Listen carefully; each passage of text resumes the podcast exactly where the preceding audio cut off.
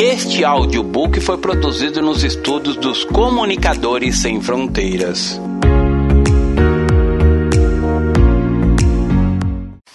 Mães Fiéis Guardadoras. Autor Pastor Márcio Valadão. Uma publicação da Igreja Batista da Lagoinha. Edição maio de 2009. Apresentação. O que dizer às mães? Mulheres tão especiais que se doam para seus filhos com um amor incondicional?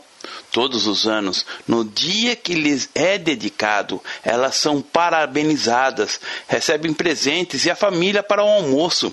Outras, infelizmente, não têm nada disso. Ao contrário, estão chorando pela falta dos filhos, que não as consideram ou pelo que estão perdidos em vícios e tão longe de Deus mas todas elas merecem o nosso respeito, o nosso carinho e, principalmente, as nossas orações. Palavras seriam insuficientes para expressar tudo o que elas representam, não somente para a família, mas para toda a nação, pois todo o país é constituído por famílias. Mas podemos fazer uma linda e poderosa oração e, com ela, resumir todo o nosso amor o Senhor te abençoe e te guarde.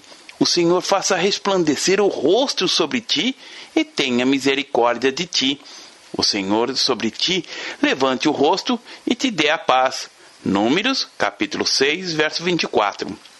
E foi com o objetivo de abençoar todas as mães que o pastor Márcio Valadão escreveu este livro e estamos gravando este audiolivro. Inspirado pelo Espírito Santo, ele se baseou em uma história muito bonita e tocante contada pelo pastor Peter Marshall. Ela se chama O Guarda das Fontes. A simplicidade da narrativa nos cativa e, no decorrer da mensagem, somos tocados profundamente pela importância do trabalho de um anônimo guardador de fontes. Com a autoridade de quem conhece a palavra de Deus, o autor traça um paralelo entre esse homem e mães heroínas da Bíblia pastor Márcio, descortina uma autêntica galeria de retratos de mães que souberam guardar, desde o nascente, as fontes que jorrariam águas abundantes e preciosas para a glória de Deus, seus filhos que o exemplo dessas mulheres bíblicas, mais heroínas ainda por terem se conservado no anonimato após cumprirem a sublime missão que Deus lhe confiou, seja incentivo para você, mãe. Que esses exemplos possam inspirá-la, incentivá-la e fortalecer a sua fé para que preserve com fé e alegria nesta linda e grandiosa caminhada como fiel guardadora dos seus filhos. Se você é mãe biológica ou adotiva, se não tem filhos, mas se doa cuidando dos filhos de outras mulheres, saiba que você é agraciada por Deus. Ele lhe confiou uma grande missão e está com você todo o tempo para que possa cumprir com êxito o que lhe foi designado realizar que você possa ver os filhos dos seus filhos e que todos eles sejam homens e mulheres de Deus, para que a sua alegria e para a glória do próprio Deus. O Senhor te abençoe desde Sião, para que vejas a prosperidade de Jerusalém durante os dias da tua vida. Veja os filhos dos teus filhos, paz sobre Israel. Salmo 128, verso 5. Uma narrativa bem a propósito. O amor de mãe é algo tão grandioso que Deus se referiu a ele em Sua palavra. Acaso pode uma mulher esquecer-se do seu filho que ainda mama, de sorte que não se compadeça do filho do seu ventre? Mas ainda que esta viesse a se esquecer dele, eu, todavia, não me esquecerei de ti. Isaías capítulo 49, verso 15. O pastor irlandês Peter Marshall morava nos Estados Unidos e foi para a glória no ano de 1949. Um dos seus sermões, que se tornou muito famoso, é o intitulado O Guarda das Fontes. Nessa mensagem, o pastor Peter conta esta história. Havia uma pequena cidade construída no sopé de uma montanha muito verde, com muitas árvores, flores e extensa floragem. Aquela cidade era abastecida pela água das fontes da montanha. A água que brotava das fontes ia para as casas e provia os moradores da cidadezinha. Havia ali muita prosperidade, alegria e comunhão. A água era sempre muito limpa. Naquela montanha morava um homem conhecido como o guardador das fontes. Ele quase não era visto, mas tinha um trabalho muito singular e de extrema importância naquelas montanhas. O guardador das fontes cuidava de desobstruir qualquer impedimento que existisse nas fontes. Tirava o lodo, a lama, as folhas que caíam na água, enfim, ele era responsável por conservar a qualidade daquelas águas.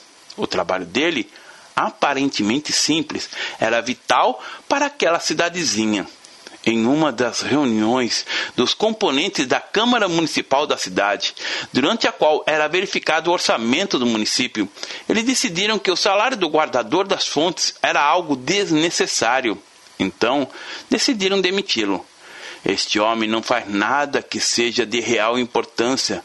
Não tem qualquer sentido continuar pagando um guardador de fontes.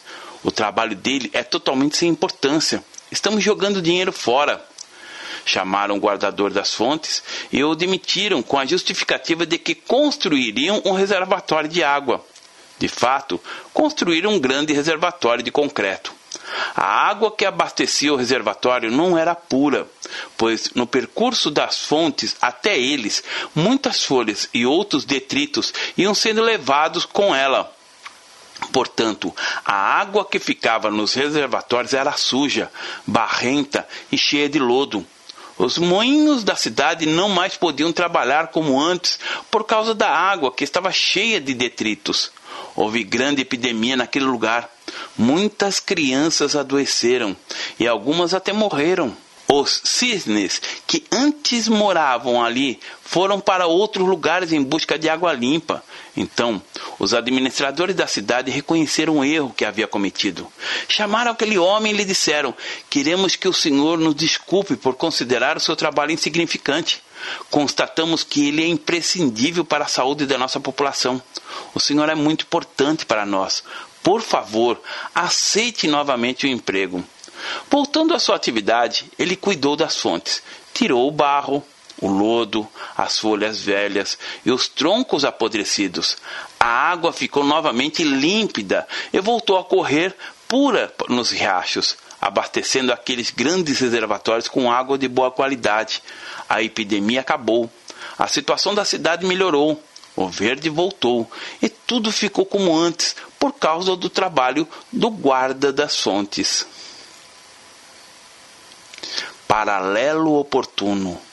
O pastor Peter Marshall compara o trabalho das mães com o do guardador das fontes. O serviço que as mães executam é de fundamental importância, mas assim como o trabalho do guardador das fontes, muitas vezes ele não é reconhecido como deveria.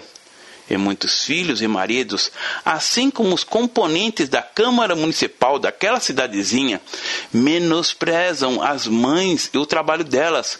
Suponhamos que, a exemplo da Câmara daquela cidade, também resolvêssemos dispensar o trabalho das mães, alegando que o trabalho delas é insignificante. Então decidíssemos que já não precisávamos delas e não justificaria tê-las em nosso lar. Com certeza, assim também como todos aqueles moradores, nós teremos um grande problema. São as mães que tiram a sujeira dos filhos. E eu não estou falando de dar um bom banho neles, mas de lhes ensinar a amar a Deus, a discernir o bem e o mal, a fazer as escolhas certas, a perdoar, a não prejudicar os outros e tantas outras coisas que as mães ensinavam aos filhos durante toda a vida. Relevar o trabalho das mães seria um grande desastre, como o que aconteceu na cidadezinha das montanhas, quando o guardador das fontes foi demitido. A poetisa e escritora Zumira Braga disse que a mão que embala o berço é a mão que rege o mundo. Isso significa que a missão de uma mãe tem relevância muito mais abrangente do que se costuma pensar. Ao educar os filhos, as mães estão preparando homens e mulheres para Deus, para a família, para a nação e o mundo. Quantos missionários estão espalhados por este mundo afora? Quantos homens e mulheres estão desempenhando funções fora do seu país? Quantos filhos e filhas estão sendo bênçãos em sua família e na sua igreja, levando o nome de Jesus por onde passam? E esta educação, que abrange as coisas naturais e as espirituais, vem de berço. Desde quando as mães começaram a cantar louvores para os seus filhos dormirem, e depois contar-lhes histórias bíblicas e levá-los à escola dominical, ao culto, ao repreendê-los pela disciplina de Deus. Enfim, esta educação não é algo que se obtém em escolas e universidades seculares, mas no convívio diário entre mães e filhos. Podemos dizer que tudo isso começa quando as mães oram por seus filhos ainda no ventre. E os pais não podem se omitir de estarem junto com a esposa nesta caminhada de formação do caráter dos seus filhos. A Bíblia declara que os filhos são como flechas na mão do guerreiro. Salmo 127, verso 4. Que grande responsabilidade têm os pais. E também está escrito: a vara e a disciplina dão sabedoria, mas a criança entregue a si mesma vem a envergonhar a sua mão. A estutícia está ligada ao coração da criança, mas a vara da disciplina a afastará dela. É natural que as crianças façam tolices, mas a correção as ensinará a se comportarem. Provérbios capítulo 29, verso 15.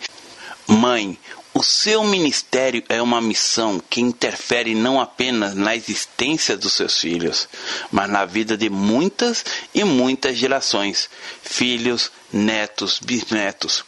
Muitas mulheres dizem não ter ministério algum apenas porque não trabalham na igreja. Embora chamemos o templo onde nos reunimos de igreja, temos que entender que somos nós a igreja de Cristo. Assim, a igreja deve ser também a sua família, a sua casa, um templo do Senhor. Você, querida mãe, tem um ministério fundamental de levar seus filhos a ser fontes límpidas para o Senhor e conservá-las limpas, desobstruídas de toda impureza e para a glória de Deus, você faz isso de coração, com a sua própria vida. Ao agir assim, todo o curso desta água que se tornou abundante no Senhor fica ainda mais belo cheio de sorrisos, de poesia e de bênçãos. O seu trabalho como guardadora das fontes é fundamental. Veja-se como uma guardadora de fontes.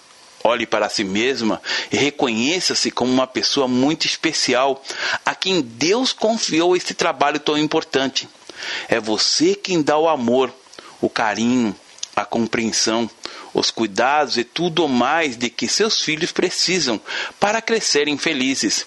É você que lhes oferece o suporte para serem pessoas de bom caráter, bons filhos e bons cristãos, cuja vida honra seus pais e glorifica a Deus, nosso Senhor.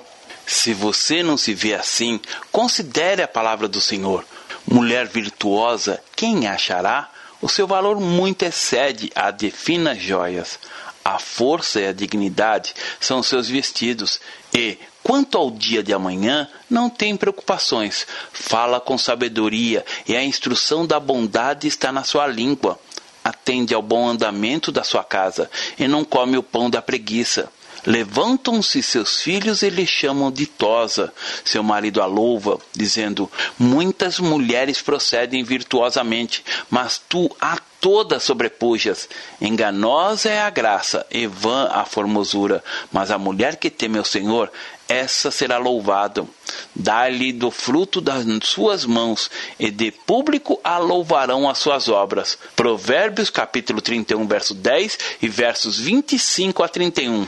Muitas mulheres se julgam apenas uma dona de casa, como se essa função fosse algo medíocre Uma dona de casa acumula várias funções, como a arrumação da casa, a economia do lar, os cuidados com as roupas e a alimentação diária dos membros da família, entre outras. Contudo, o mais importante é a educação dos filhos. Não que os pais estejam isentos de serem atuantes nesse trabalho. Ao contrário, eles são parte fundamental nesse processo. Mas como as mães terminam por ficarem mais tempo com os filhos, elas assumem mais integralmente a criação deles. Você pode ter uma empregada doméstica, mas ninguém cuida melhor da sua casa do que você mesma, e é você quem vai orientá-la nos serviços a ser desenvolvidos. E, se trabalha fora de casa, você, mãe, estará acumulando funções, porque ainda terá que manter o funcionamento da casa e cuidar da educação dos filhos. Está vendo como jamais pode se considerar apenas uma dona de casa? O seu ministério de mãe é tão importante quanto a de um pastor. Deus a honrou com esta missão sublime. Esse ministério deve dominar sua vida, seu coração, para que a fonte seja conservada limpa e, desta forma, não apenas a cidade, mas o mundo inteiro será impactado por pessoas que comunicam a glória, a graça e o amor de Deus, o nosso Pai. Na Bíblia existem algumas guardadoras de fontes e vamos conhecê-las fazendo um passeio pelas páginas do livro sagrado. Agar e a fonte rejeitada. Encontramos a primeira dessas grandes mulheres no livro de Gênesis, capítulo 21, verso 15 e 16. Tendo-se acabado a água do odre, colocou ela o menino debaixo de um dos seus arbustos e, afastando-se, foi sentar de frente, à distância de um tiro de arco porque dizia: Assim não verei morrer o menino. E sentando-se à frente dele, levantou a voz e chorou. A primeira mãe que será focalizada chama-se Agar. Ela teve um filho com Abraão. Esse filho foi chamado Ismael houve uma série de conflitos porque Ismael não nascera segundo a vontade de Deus no seu sentido pleno, mas apenas por sua vontade permissiva. A essência da fé que Abraão e Sara tinham naquele momento era deficiente, não no que se referia à promessa, mas no modo como ela seria cumprida. Sara providenciou sua serva Agar para seu marido. Abraão para que ela lhe desse um filho. Contudo, depois que concebera, Agar passou a humilhar a Sara. Depois disso, Sara ficou grávida e deu à luz um filho a Abraão, que já tinha cem anos. Isso aconteceu no tempo determinado sobre o qual Deus lhe falara. E a ele chamaram Isaque. No dia em que Isaque foi desmamado, Abraão deu um banquete, mas Ismael caçoava de Isaque. Sara pediu que seu marido expulsasse Agar e Ismael de sua casa. Levantou-se, pois, Abraão de madrugada, tomou pão e um odre de água, pô-los à costa de Agar, deu-lhe o menino e a despediu. Ela saiu andando errante pelo deserto de Berseba. Gênesis capítulo 21, verso 14. Tendo acabado a água do odre, Agar deixou Ismael debaixo de um dos arbustos e se afastou porque não tinha coragem de vê-lo morrer de fome e de sede. Situação dramática aquela. Vemos hoje muitas mães, as guardadoras de fontes, que tiveram um filho incompreendido, não aceito, não programado, um filho que não nascera segundo a vontade diretiva de Deus, que viera no momento em que o casal não se via em condições de cuidar de um filho. E, exatamente naquele momento, o filho veio e, com ele, as circunstâncias, as opressões, as confusões, as dificuldades. Parece que ele não nascera para usufruir um jardim, mas para morrer num deserto. Talvez, se estivesse como Agar, num lugar seco e ermo, vendo seu filho naquela situação, você também pensasse: não tem jeito. E quantas vezes você quis fazer o mesmo que Agar, colocar seu filho debaixo de um arbusto e se afastar para chorar e dizer: Assim não verei morrer o menino. E sentar-se em frente dele, levantar a voz e chorar. Levantar a voz significa orar e chorar. É interessante como a maioria quase absoluta das mulheres tem um coração muito mais quebrantado diante de Deus do que normalmente os homens possuem. Existem momentos durante os quais não se consegue dialogar com o esposo, com o filho rebelde, com a sogra. Tempo em que a única opção é o quebrantar-se diante do Pai.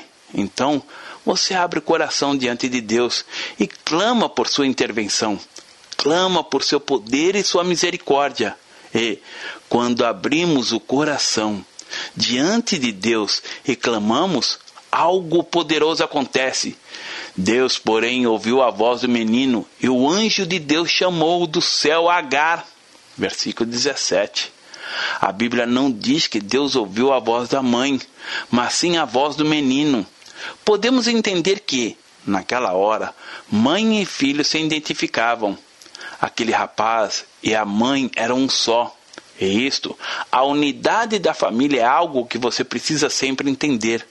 Quando a família é unida, quando marido e esposa se tornam um, seus filhos também são um com eles. Não há separação. Não existe divergência, conflitos, desarmonia e desunião. A dor do filho é a dor da mãe. A alegria do filho é a alegria da mãe. A palavra de Deus diz que Deus ouviu a voz do menino, e o anjo de Deus chamou do céu Agar e disse-lhe: Que tens, Agar? Não temas, porque Deus ouviu a voz do menino, daí onde está. Ergue-te, levanta o rapaz, segura-o pela mão, porque eu farei dele um grande povo. Versos 17 e 18. Quantas vezes você tem ouvido esta voz depois de olhar à sua volta e dizer que não há mais esperança? Se você vir apenas tristeza e dor, se considerar que não tem mais jeito para a sua vida, lembre-se de que Deus é aquele que a chama pelo nome no deserto. Ele é o Deus que faz e cumpre suas promessas. Jeremias capítulo 1, verso 12.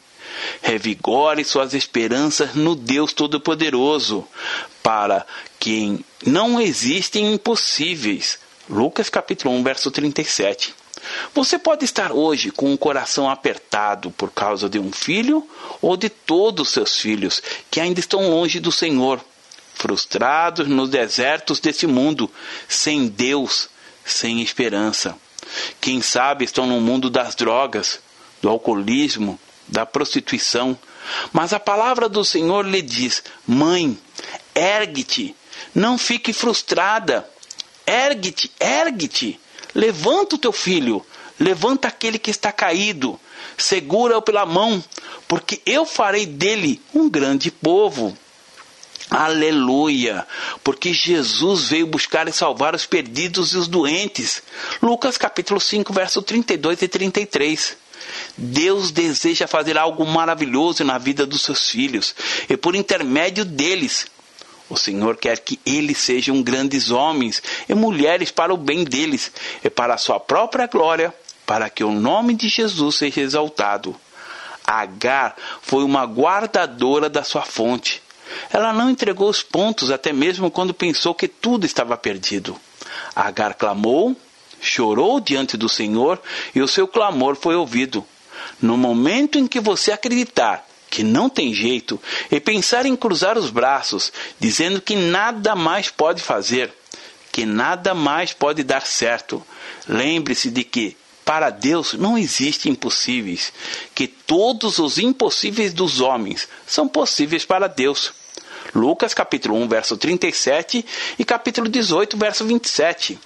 Você se lembra de quando estava grávida? Quantos sonhos, planos, esperanças, alegrias. Ainda que seu filho não tenha sido programado, mesmo que ele não esteja no caminho do Senhor, acredite que tudo é possível para Deus, que tudo é possível ao que crê. Marcos capítulo 9, verso 23. Seja uma guardadora da fonte e, com suas orações, retire todos os detritos da água.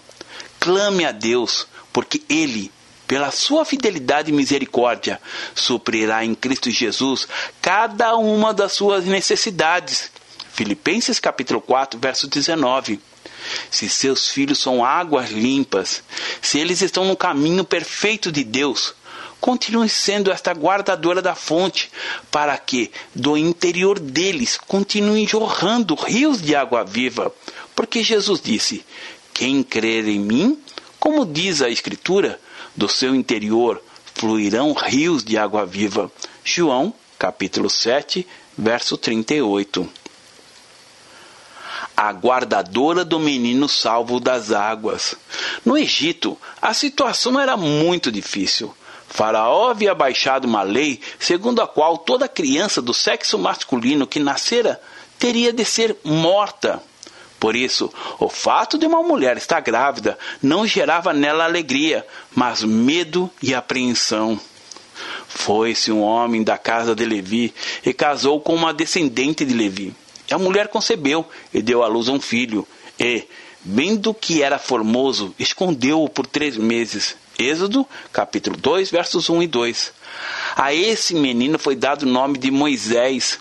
Quando ele nasceu, Joquebede deveria tomar seu filhinho nos braços, acariciá-lo e amamentá-lo com alegria. Entretanto, tolhida desse prazer, porque havia a lei de Faraó. Ela pôde ficar com seu bebê por apenas três meses. Foi o tempo que conseguiu escondê-lo. Então, o que fez Joquebede? Ela teceu um cesto de junco, calafetou-o com betume e piche, colocou Moisés ali dentro e o largou nas águas do rio Nilo. Podemos imaginar como estava o coração daquela mãe ao pegar seu filhinho tão amado e abandoná-lo dentro de um cesto nas águas do rio Nilo. Mas Deus tinha um plano para a vida de Moisés. Não existe uma pessoa sequer que nasça neste mundo por acidente. Ninguém nasce sem o consentimento de Deus. Todos os seres humanos são alvo da graça de Deus, do seu amor e da sua vontade. Algumas pessoas se revoltam com certas situações e lamentam: Meu Deus, por que isso está acontecendo? Joquebed também deve ter se inquietado e sofrido muito por ser obrigado a viver aquela situação. Contudo, em vez de se revoltar, ela acreditou que Deus tomaria conta do seu filho e certamente orou Senhor Deus, meu filho está inteiramente em tuas mãos. E colocou o menino no rio. O Espírito do Senhor iria guiar aquele pequeno cesto. Há muitos pais e mães que não querem soltar seus filhos e, assim, deixam-nos morrer. Como isso acontece? Deus é um Deus criativo. É, usa situações paradoxais para nos ensinar e até para salvar pessoas. Quando os pais querem que seus filhos sejam salvos, que sejam libertos, mas não permitem que Deus haja de acordo com a sua perfeita vontade, é como se dissessem: os filhos são meus, eu não os largo de jeito nenhum. Se eles tiverem que sofrer, prefiro que Deus não trate com eles. Esses pais, até mesmo sem terem consciência disso, estão dedicando seus filhos a falsos deuses. Por isso, eles vão crescendo com a maldição advinda daqueles deuses. Desse modo, haverá morte ao invés de vida. Provérbios capítulo 14, verso 12. Se a mãe de Moisés quisesse ficar com o neném em casa, teria de abafar seu choro. Daí a pouco, ele cresceria mais e não seria fácil escondê-lo. Moisés, inevitavelmente, seria morto. Mas, no momento em que ela abriu mão do seu filho, quando ela o colocou no rio e orou: Pai, em tuas mãos está a vida do meu filho. Em tuas mãos entrego o meu filho. O que aconteceu? Ela deu liberdade para o Senhor agir. E Deus agiu. Ele nos deu o livre-arbítrio. Por isso, porque temos o direito de dizer: Senhor, não quero a sua interferência, muitas pessoas não recebem as bênçãos que Deus tem para elas. Quando retemos nossos filhos como se fôssemos donos deles, pensamos que os temos, mas na verdade nós o perdemos a cada dia. Quando, porém, abrimos mão deles para o Senhor, aí é que o temos realmente, porque Deus trata com cada um e permite que convivamos com eles e desfrutemos uma linda vida em família. Foi a própria mãe de Moisés quem cuidou dele até a fase adulta, porque a filha de Faraó se banhava no rio quando viu o cesto. Então, mandou sua criada buscá-lo e viu que era uma criança. Desceu a filha do Faraó para se banhar no rio, e as suas donzelas passeavam pela beira do rio, vendo ela o cesto no carriçal. Enviou a sua criada e o tomou. Abrindo, viu a criança. Eis que o menino chorava. Teve compaixão dele e disse: Este é o menino dos hebreus. Então disse sua irmã, a filha do Faraó: Queres que eu vá chamar uma das hebreias que sirva de ama e que te crie a criança? Respondeu-lhe a filha do Faraó: Vai. Saiu, pois, a moça e chamou a mãe do menino. Então lhe disse a filha do Faraó: Leva este menino e cria-mo. Pagar-te-ei o teu salário. A mulher tomou o menino e o criou. Sendo o menino já grande, ela o trouxe à filha do Faraó, do qual passou ele a ser filho. Esta lhe chamou Moisés e disse: Porque das águas o tirei. Êxodo capítulo 2, versos 5 a 10. Joquebede, mãe de Moisés, cuidou dele e, mais do que isso, recebia salário da parte da filha do Faraó. Nada faltava para Moisés. A criança cresceu como filho do Faraó. Que bênção Deus preparou para aquela família! Moisés foi colocado em um cesto, nas águas do rio Nilo, e aquelas águas o levaram ao cumprimento da vontade de Deus para ele. Hoje, você não vai pôr seu filho em um cesto e colocá-lo em um rio. Há dois mil anos, o Filho de Deus foi colocado em um madeiro, numa rua de cruz. Este é o lugar onde você deve colocar seu filho diariamente. Aquele cesto simboliza a cruz, as águas do rio Nilo, a presença do Espírito Santo. É quando navegamos nas águas do Espírito que a perfeita vontade de Deus se cumpre em nossas vidas. Quantos pais agem assim na certeza de que, consagrados ao Senhor, seus filhos crescerão para a honra e glória de Deus, nosso Pai, para a felicidade deles e da família consagre seus filhos ao Senhor. Ana, a tecedeira de túnicas. Vamos falar agora de outra guardadora de fontes. Esta se chamava Ana. Ela era estéril e sofria muito por não poder ter filhos. Deus, porém, por seu poder, sua bondade e misericórdia, concedeu a Ana engravidar e dar à luz um menino. A ele, Ana deu o nome de Samuel e o consagrou ao Senhor era o único filho que possuía, mas ela fez um voto. Levantou-se Ana e, com amargura de alma, orou ao Senhor e chorou abundantemente.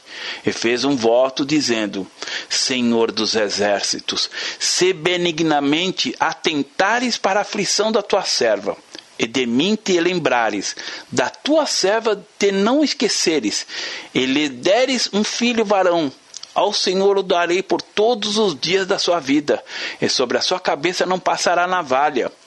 Levantaram-se de madrugada e adoraram perante o Senhor, e voltaram, e chegaram à sua casa, a Ramá. Eucana coabitou com Ana, sua mulher, e lembrando-se dela o Senhor, ela concebeu e, passando o devido tempo, teve um filho, a que chamou Samuel, pois dizia: Do Senhor o pedi. Subiu Eucana seu marido, com toda a sua casa, a oferecer ao Senhor o sacrifício anual e a cumprir seu voto. Ana, porém, não subiu e disse ao seu marido: Quando for o menino desmamado, levá-lo-ei para ser apresentado perante o Senhor e para lá ficar para sempre. Respondeu-lhe Cana, seu marido: Faz o que melhor te agrade, fica até que desmames, tão somente confirme o Senhor a sua palavra. Assim, ficou a mulher e criou o filho de peito, até que o desmamou. Havendo desmamado, levou consigo, com um novilho de três anos, uma efa de farinha e um odre de vinho, e o apresentou à casa do Senhor, a Siló. Era o menino ainda muito criança. Imolaram o novilho e trouxeram o menino a Eli. E disse ela: Ah, meu senhor, Tão certo como vives, eu sou aquela mulher que aqui esteve contigo, orando ao Senhor. Por este menino orava eu, e o Senhor me concedeu a petição que eu lhe fizera, pelo que também o trago como devolvido ao Senhor, por todos os dias que viver, pois do Senhor o pedi. E eles adoraram ali o Senhor. 1 Samuel capítulo 1, verso 10 e 11 e versos 19 a 28. Ana cumprira sua promessa e Deus a abençoava. Ela era uma boa guardadora de fontes que o Senhor lhe confiava.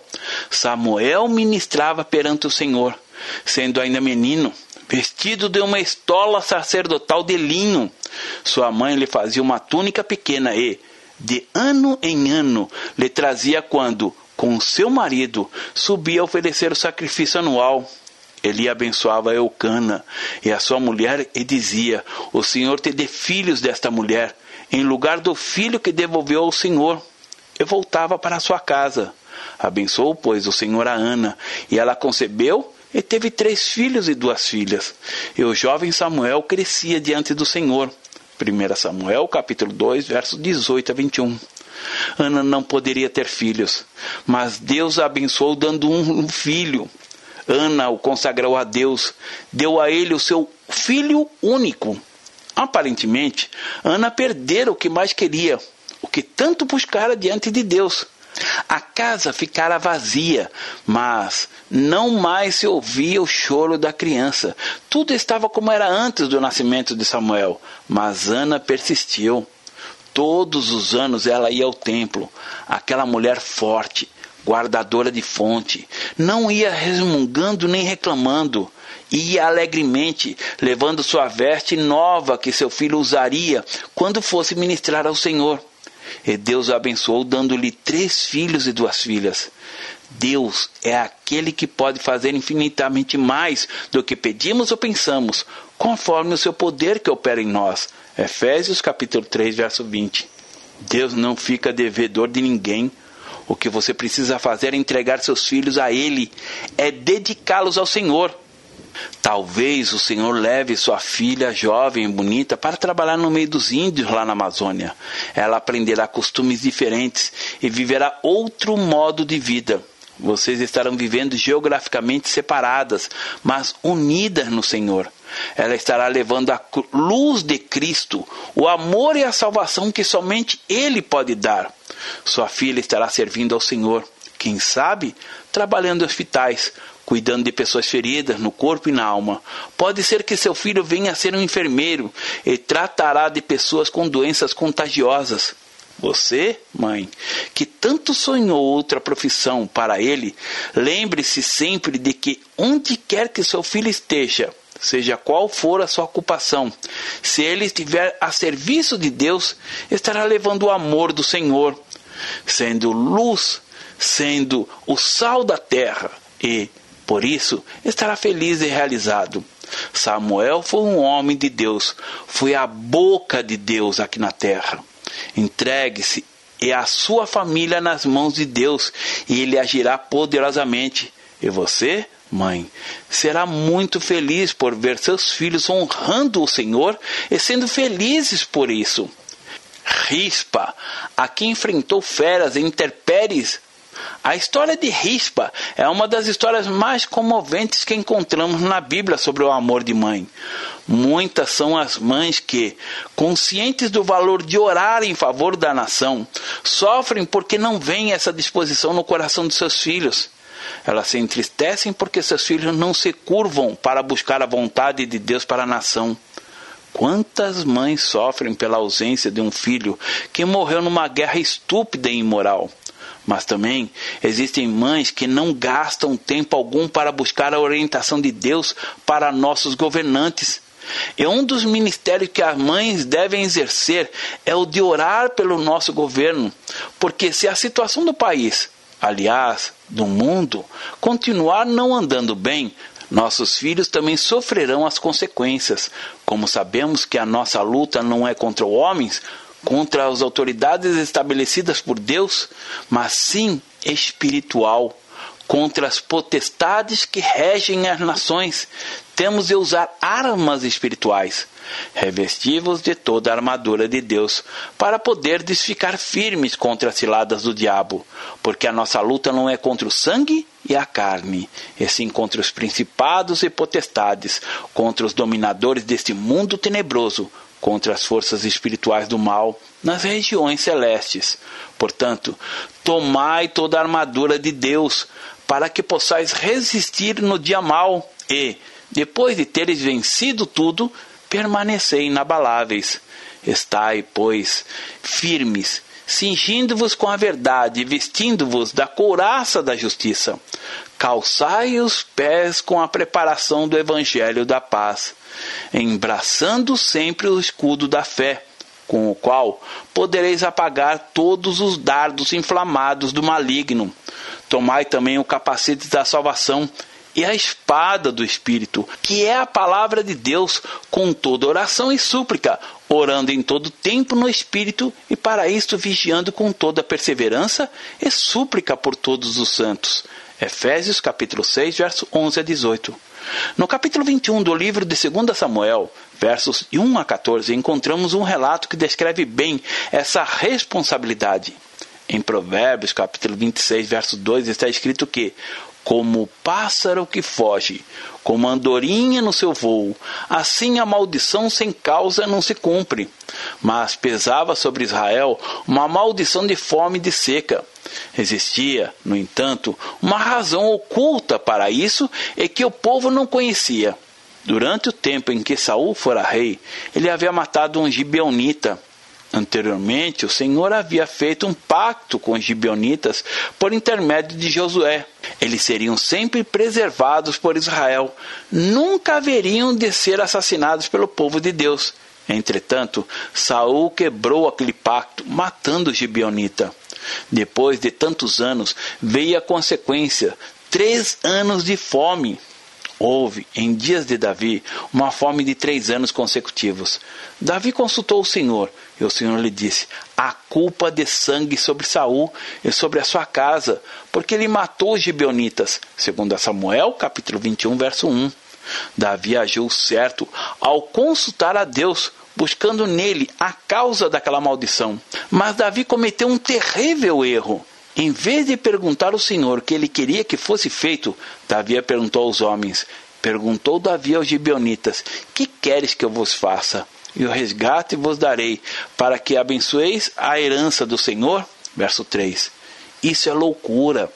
Daí surgiu o sofrimento por, para muitos em Israel.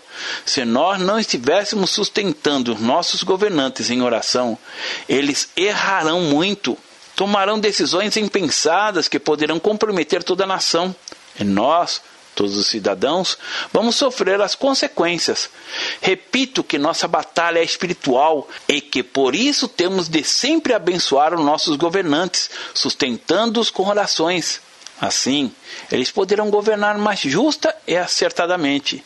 Davi deu um passo certo ao buscar ao Senhor a causa da maldição mas errou por recorrer aos gibeonitas para encontrar a solução para o problema. Os gibeonitas lhe deram uma resposta absurda. Então, os gibeonitas lhe disseram: Não é por prata nem por ouro que temos questão com Saul e com sua casa, nem tampouco pretendemos matar pessoa alguma em Israel. Disse Davi: Que é, pois, que quereis que vos faça? Responderam ao rei: Quanto ao homem que nos destruiu, e procurou que fôssemos assolados, sem que pudéssemos subsistir em limite algum de Israel, de seus filhos se nos deem sete homens, para que os enforquemos ao Senhor em Gibeá de Saul, o eleito do Senhor. Disse o rei: Eu os darei. Versículos 4 a 6. A Bíblia conta que, quando os filhos de Saul foram enforcados nos primeiros dias da ceifa e os seus corpos ficaram insepultos, uma mulher entrou em ação.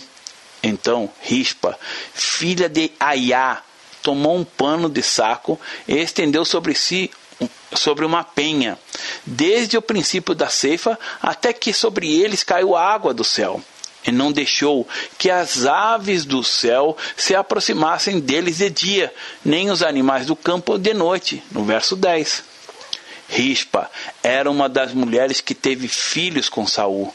Ela tivera dois filhos com ele. Agora, naquela circunstância, embora experimentasse frio, chuva e calor, ela estava ali junto dos cadáveres de seus filhos.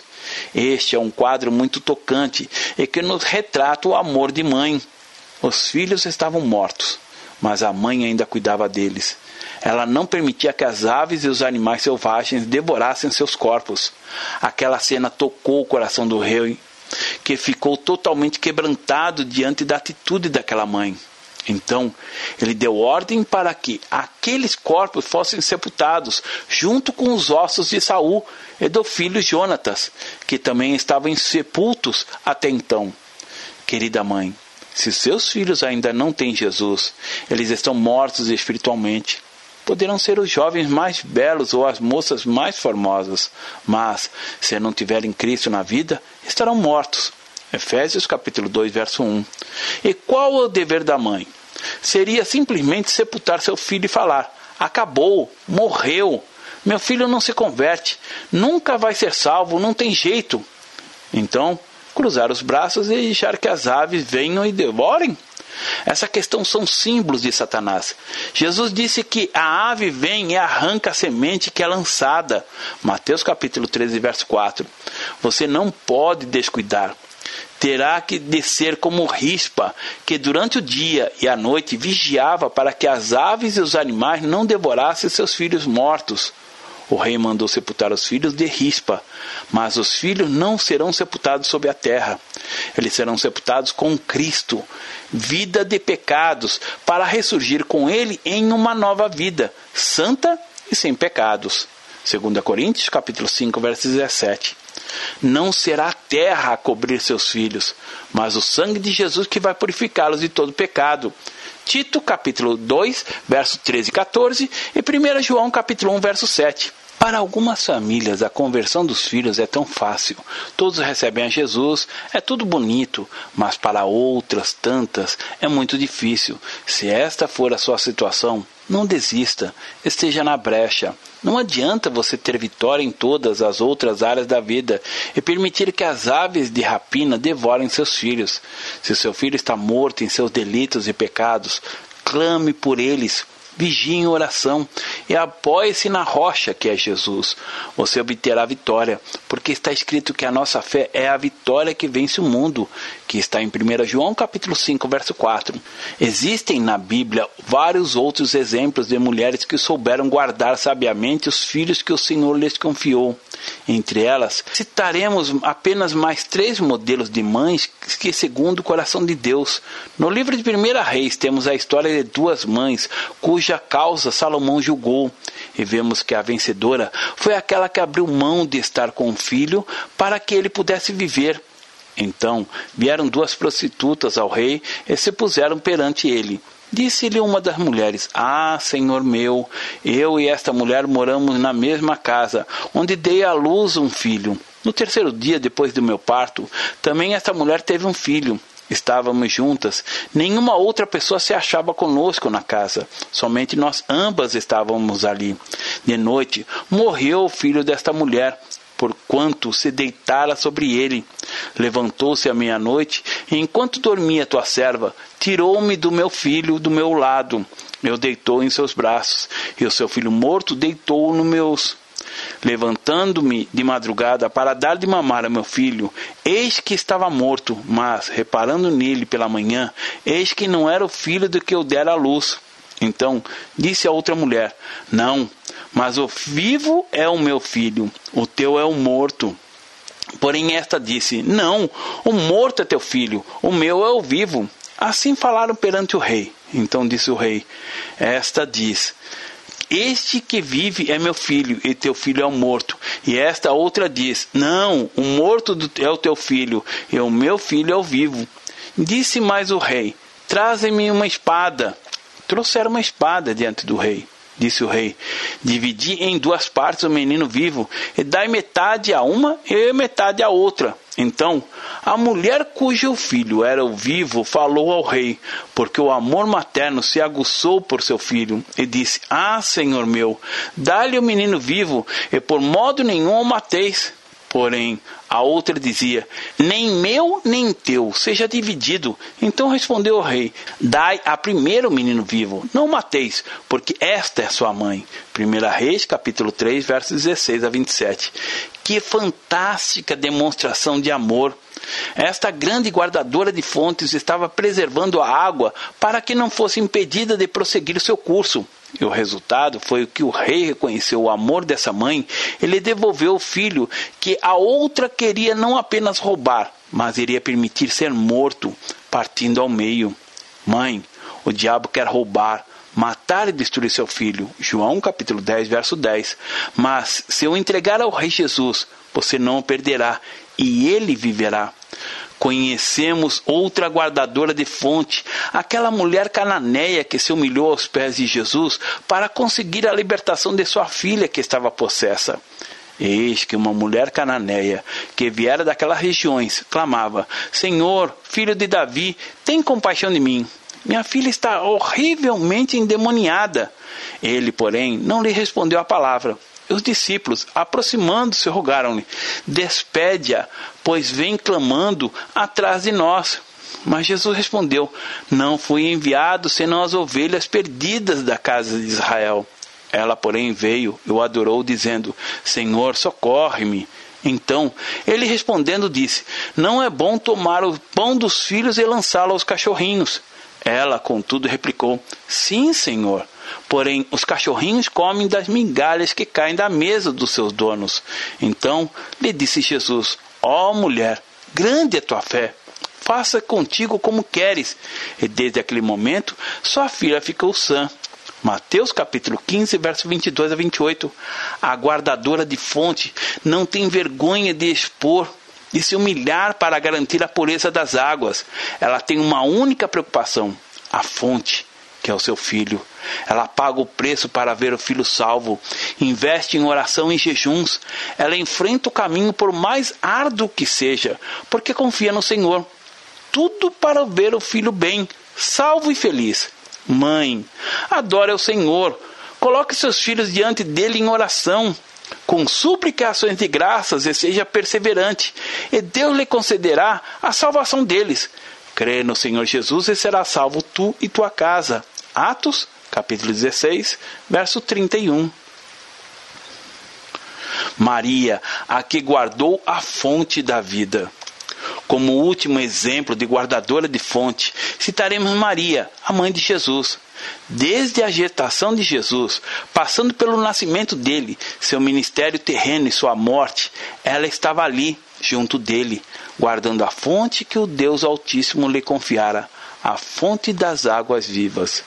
Durante toda a vida terrena de Jesus, Maria estava sempre solícita, atendendo, orando por aquele que o Pai enviara para morrer pelo mundo, e Maria tinha consciência de tudo o que iria acontecer pois fora profetizado que uma espada de dor transpassaria sua alma.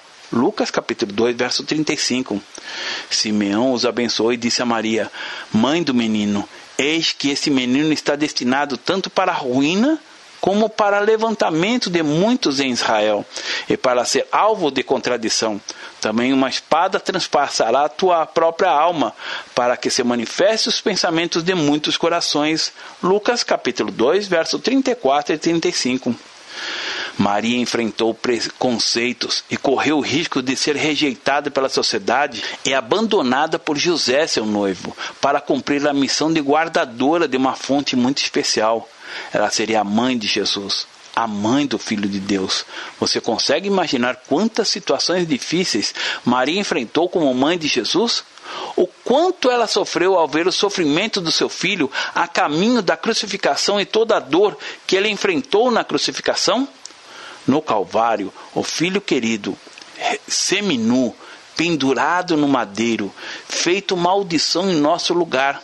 João capítulo 19, versos 16 a 35. Maria estava ao pé da cruz, guardando, mas também aguardava a vitória que viria três dias após, com a ressurreição de Jesus, glorioso, imbatível, soberano, Rei dos reis e Senhor dos senhores. Ele não está aqui, ressuscitou, como havia dito. Vinde ver onde ele jazia. A este ressuscitou Deus no terceiro dia e concebeu que fosse manifesto. Mateus capítulo 28, versos seus e Atos capítulo 10, verso 40. Que belo perfil de guardadora de fonte. Um lindo exemplo de mãe, digno de ser seguido, zelosa, solícita, disponível e amorosa. Acima de tudo, Maria confiava na promessa de Deus que dizia que o fruto do seu ventre viria para salvar o mundo e perpetuar o trono de Davi, seu pai. E para Deus não há impossíveis em todas as suas promessas. Mãe, Vale a pena guardar a fonte que o Senhor lhe confiou. Vale a pena consagrar seus filhos a Deus e investir tempo em orações, ministrando bênçãos à vida deles. Seja você também mais guardadora de fontes, companheira e amiga fiel, que fala com sabedoria e em cuja língua está a instrução de bondade. Provérbios capítulo 31, verso 26. Ensine seu filho ainda pequeno, no caminho em que deve andar para que, mesmo velho, não se desvie dele. Provérbios capítulo 22, verso 6.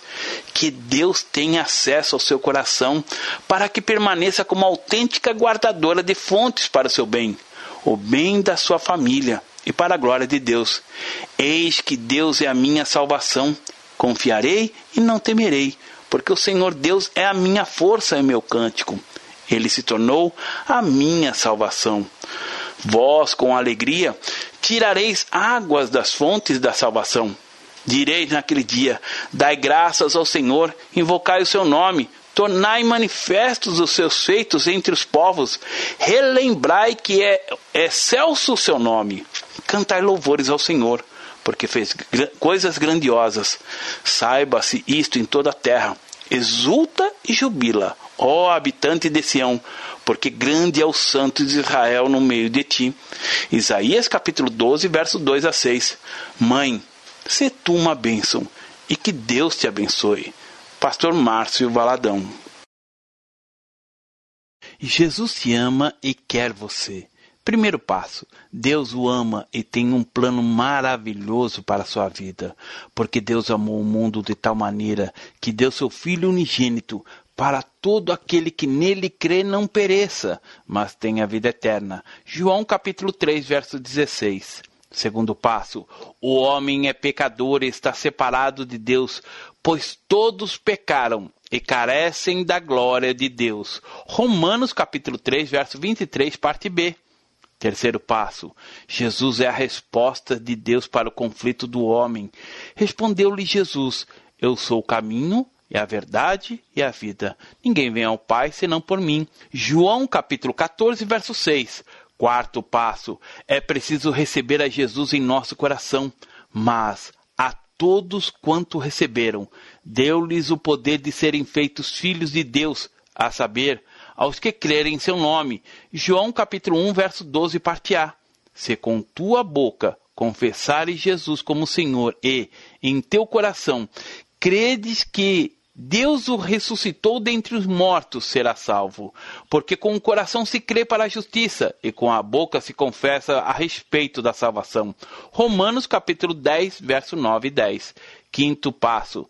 Você gostaria de receber a Cristo em seu coração? Faça essa oração de decisão em voz alta. Senhor Jesus, eu preciso de ti. Confesso-te o meu pecado de estar longe dos teus caminhos. Abra a porta do meu coração e te recebo como meu único Salvador e Senhor. Te agradeço porque me aceita assim como eu sou e perdoa o meu pecado. Eu desejo estar sempre dentro dos teus planos para a minha vida. Amém.